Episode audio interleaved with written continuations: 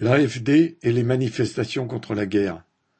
L'AfD, ce parti d'extrême droite qui abrite dans ses rangs des néo-nazis à l'antisémitisme non dissimulé, se saisit de l'occasion offerte par la guerre au Moyen-Orient, osant se présenter comme protecteur des Juifs, et pointe tout migrant comme un terroriste potentiel.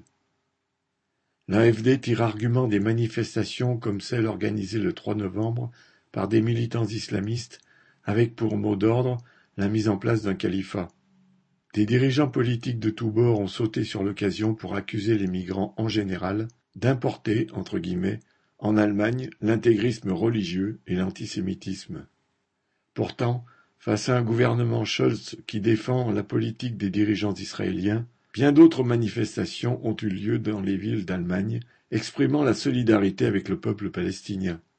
Le 4 novembre à Düsseldorf, par exemple, Parmi les seize mille manifestants protestant contre les massacres à Gaza, nombreux étaient les réfugiés ayant eux-mêmes fui la guerre et les islamistes au Moyen-Orient.